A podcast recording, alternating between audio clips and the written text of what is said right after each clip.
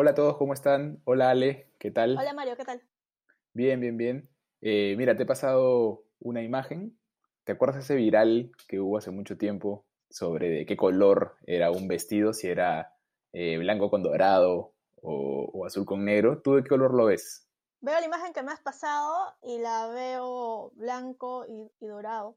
Yo, blanco y dorado, yo lo veo azul, yo lo veo azul y negro. De hecho, te he pasado la imagen y te he pasado la imagen con una prueba de color de Photoshop o de Illustrator que sale que es, que es blanco, que es este azul y negro. Tú igual, aún así, lo ves blanco y dorado. Sí, sí, sí, sigo viendo blanco y dorado. Eh, es interesante que tú y yo veamos la misma imagen y creo que todos los que nos están escuchando han visto esta imagen en algún momento. Si no, busquen la ilusión óptica del vestido y van a encontrarla. A pesar de que hay una prueba de color que dice que es azul y negro, es imposible para algunas personas ver ese color. Y, quisiera utilizar esto como metáfora para ir hacia el derecho. A pesar de que el derecho es racional, a pesar de que el derecho es concreto, hay cosas que se escapan de nuestra capacidad para racionalizar las cosas. Y por eso el episodio de hoy en Empática, el podcast de Behavioral Legal Design de Baxel Consultores, es sobre la saga de la irracionalidad, el pensamiento automático.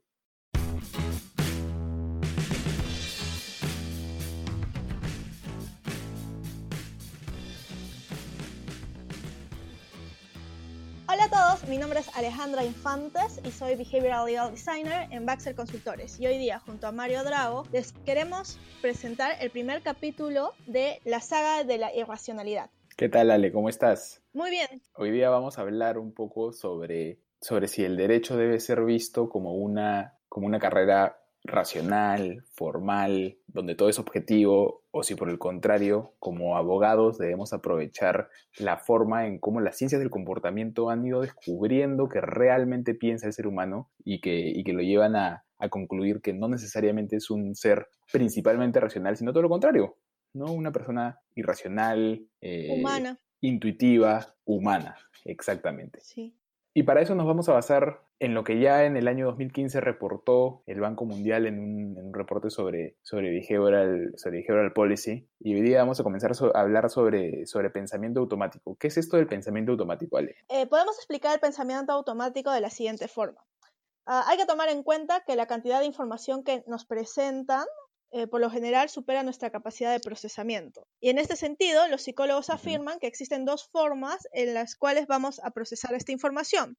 Uno, que es el pensamiento rápido, que por ejemplo, si yo te digo, Mario, ¿cuánto es 2 más 2? 4. Perfecto, ese es tu pensamiento automático. Y el sistema deliberativo o reflexivo, que es el que necesita que eh, tomes en cuenta los diferentes factores que pueden ser nuevos, pueden ser complejos y puedas concluir sobre ellos. Entonces, por ejemplo, si yo te pregunto, ¿cuánto es 132 por 426?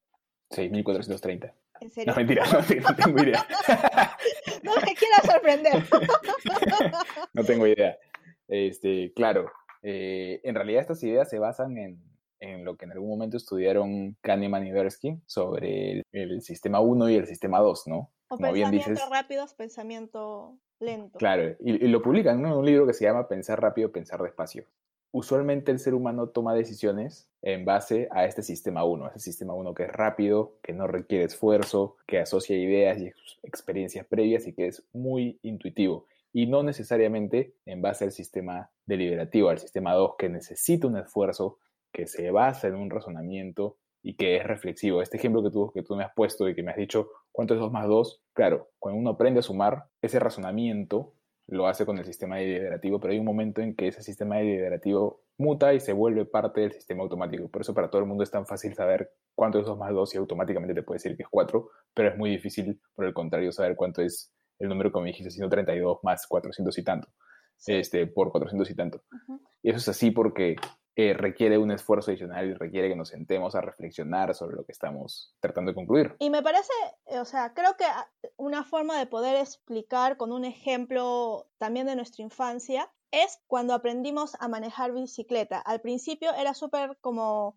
eh, ¿qué, sé, ¿qué es una bicicleta? Los pedales, comprender que hay una motricidad. Pero luego con la práctica, montar bicicleta se vuelve automático, nunca más lo olvidamos. Y, y, y aquí hay un tema importante. Desde un punto de vista racional, la gente puede creer que cuando una persona ya comienza a reflexionar las cosas, cuando se vuelve adulto, por lo general se vuelve más racional, cuando en realidad no es así, ¿no? Hay situaciones en las cuales no importa qué tan racionales somos, no importa qué tanta información tengamos en nuestro poder, somos incapaces de ver la realidad. Y ahí quiero regresar al ejemplo que comentábamos al principio, al principio de este episodio, donde yo te estoy mostrando un vestido que sabemos los dos que es de color azul y negro. No, es embargo, y dorado. y sin embargo, no puedes ver lo otro color que no sea blanco y dorado. Y, aquí lo quiero, lo quiero traspolar al derecho. Eh, en el derecho estamos acostumbrados a que norma publicada es norma conocida. ¿no es cierto? Sí. Este, los argumentos se exponen de manera lógica y racional y el juez, a partir de una teoría del caso, eh, que tiene que tener un sustento que además tiene una base muy sólida desde el punto de vista académico sobre cómo es que uno tiene que, reflexionar y que tiene que exponer sus argumentos ante, ante, ante una corte, por ejemplo, van a llegar a la misma conclusión que tú, cuando en realidad no es así. Hay lagunas, cegueras, digamos, en el pensamiento humano que no nos permiten llegar a una conclusión de manera puramente racional. U otra cosa que los abogados no toman en cuenta, tal vez es que deciden hacer una demanda o un escrito eh, o una denuncia este, con mucha información porque creen que entre más información le den al juez, eh, su decisión va a ser como más contundente y no se están dando cuenta que podría ser súper contraproducente porque ante mayor información el, cerebro se apaga y, procesa posiblemente de forma errónea la información, ¿no? Claro, hay un momento en que dejas de ser deliberativo y te vuelves automático, ¿no? Y a veces tampoco es que querramos dar una, fórmula mágica para todos los casos, no es que hay un número exacto de, de páginas que tienen que tener un documento, obviamente depende de la complejidad del caso y de muchas otras cosas, pero lo que, lo que es cierto y eso no tiene nada que ver solo con el derecho, sino que es una realidad en cualquier circunstancia en la que nos encontremos, es que la mayoría de nuestras decisiones no las tomamos deliberativamente, las tomamos de manera automática. Y en esa medida, mientras más querramos hacer que nuestra, nuestro argumento dependa de la racionalidad de las personas, menos probabilidades tenemos de que esa decisión sea tomada en consideración. Sí, eso, eso es totalmente cierto. Porque al final no hay una receta como perfecta, pero eh, creo que lo recomendado y lo que nos hace expertos es comprender que somos humanos y el pensamiento deliberativo funciona junto al automático, o sea, ninguno de los dos funciona aisladamente, sino son sistemas que están funcionan como un engranaje. Y que esto es como cocinar, ¿no? Tú tienes que saber cuánto de, azúcar o cuánto de sal vas a poner ah, para llegar al, al blitz point a ese punto en el que cuando has diseñado tu estrategia, cuando has diseñado tus documentos, estás tomando en cuenta que la persona que lo va a leer o la persona que lo va a usar es también un, humano y que su racionalidad está limitada y que cuando le das mucha información lo sobrecargas, lo saturas y no lo va a leer todo, este, o que va a ir directamente hacia las partes que están resaltadas. La mayoría de las personas, y creo que aquí me incluyo yo también, pensamos en nosotros mismos como pensadores deliberativos, ¿no? Nos consideramos que son como racionales en todo momento y creemos que siempre estamos en control de nuestras decisiones. Y lo cierto es que por lo general no nos damos cuenta de la forma en cómo simplificamos estas decisiones y cómo nos podemos ver influenciados por nuestro pensamiento automático. En los últimos años e, este conocimiento sobre el pensamiento automático nos ha llevado a, poder eh, diseñar mejores políticas, mejores argumentos legales y nos ha generado una oportunidad para revisar estas asunciones que tenemos respecto a cómo la gente delibera, cómo la gente toma decisiones y por tanto cómo incorporar este, eh, este pensamiento intuitivo en la forma en cómo armamos nuestros argumentos en general, ¿no?